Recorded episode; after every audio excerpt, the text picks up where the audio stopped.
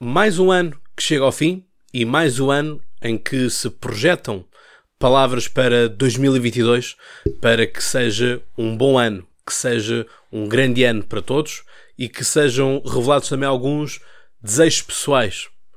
Não podia perder, obviamente, esta oportunidade de me endereçar a todos vocês nesta quadra e nesta véspera de ano novo com algumas das palavras que vos quero endereçar aquilo que são os votos que eu te venho aqui dizer. E são quatro. E começo pela paz. Não poderia ser diferente. Sem paz, o mundo não consegue avançar. Sem paz, as pessoas e os países não conseguem desenvolver-se. Nós, países chamados do primeiro mundo, gozamos de uma paz política, uma paz económica, uma paz militar. E é essa paz que faz com que os outros que não estão em paz nos seus países venham ter connosco.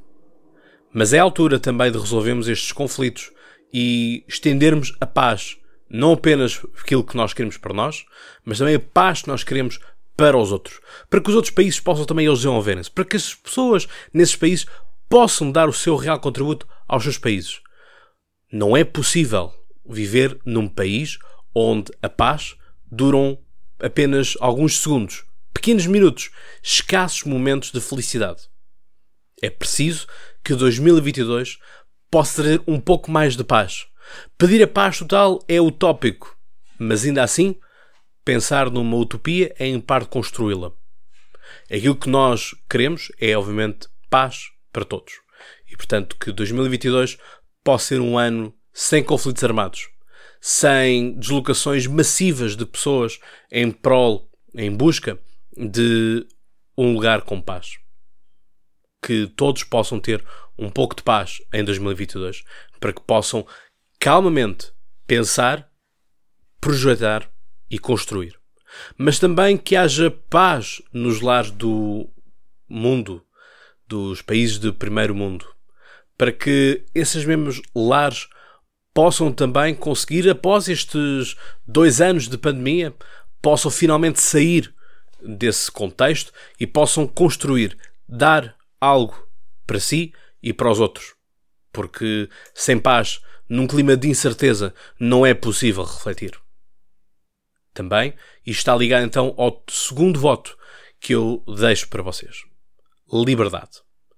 Que finalmente, depois de dois anos agarrados uns aos outros em prol desta questão da pandemia, que finalmente os países possam ser libertos desta mesma corrente que nos pesa a todos no pescoço.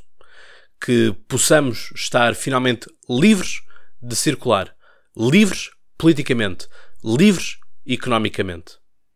Porque vivemos estagnados. Vivemos sem capacidade de podermos fazer o que nós queremos.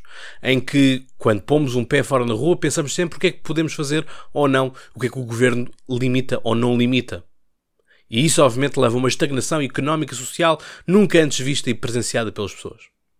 Por isso é necessário termos liberdade. Mas usufruímos da liberdade em pleno e não estarmos acarretados a uma questão de a liberdade é algo que nós damos em troca de algo. Porque já dizia Benjamin Franklin que quem escolhe liberdade, quem escolhe segurança em torno de liberdade, não merece nenhuma das duas. E assim deve ser. Não é possível que haja liberdade no, em pleno século XXI a prestações.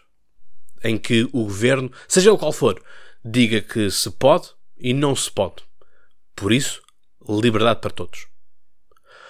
Outro voto que tenho é democracia. Em Portugal, obviamente, vamos ter agora, no dia 30 de janeiro, eleições. E já existem vozes que parecem ameaçar aqueles que não podem votar. Mas que seja exercida a democracia para todos. Porque a democracia, com todas as suas falhas, com todas as suas perversões, continua a ser o melhor de todos os sistemas. Não é perfeito, mas é o melhor. É ele que permite que cada voz conte, mas também não é o sistema que permite em que uma minoria possa mandar incessantemente numa maioria. A democracia ganha a voz da maioria não ganha a voz da chantagem da minoria. E por isso que os governos sejam capazes de ter a noção disso e que governem de acordo com aquilo que é o voto da maioria. E aquilo que se importa é percebermos os valores democráticos, percebermos de que a democracia é realmente aquilo que nós queremos e não aquilo que outrem acha que deve ser a democracia.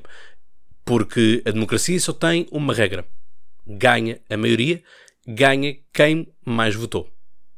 É tão simples quanto isso. Portanto, não existe, em maioria, caminhos uh, certos e caminhos errados. Caminhos proibidos ou caminhos uh, de sentido único. Porque isso já não é democracia. Será outra coisa qualquer, mas que aqueles que dizem à boca cheia falar em democracia, depois não o querem aplicar. Depois, o meu último uh, desejo é o desejo da reflexão. É o desejo que todos possam refletir todos os dias, cada dia mais. Porque um, uma sociedade sem reflexão, uma sociedade sem pensamento, uma sociedade sem questionamento, que sociedade é esta? Obviamente que, sendo presidente do Polititank, um think tank de política nacional e internacional, não poderia deixar que a palavra pensamento, reflexão, não fugisse dessa, desta mesma mensagem. E por isso é que é importante pensarmos, refletirmos, questionarmos. E não é refletirmos, questionarmos só porque sim. É refletirmos, questionarmos porque é que as coisas vão por um caminho e não por outro. Porque se há algo que nós ganhamos, fruto de várias vicissitudes, é o poder crítico. E foi também uma constante da época contemporânea a luta pela autodeterminação, a luta pelas escolhas individuais, a luta pelas escolhas de cada um assentos numa república, onde todos possam, obviamente, dizer, usufruir dos seus direitos. Por isso, é necessário refletirmos, é, é necessário quebrarmos esta ditadura da comunicação social, das redes sociais, porque deixamos de pensar como um só e passamos a fazer aquilo que é o sonho dos ditadores dos anos 20, 30 e 40. Foi pensarmos enquanto um bloco, pensarmos enquanto uma massa.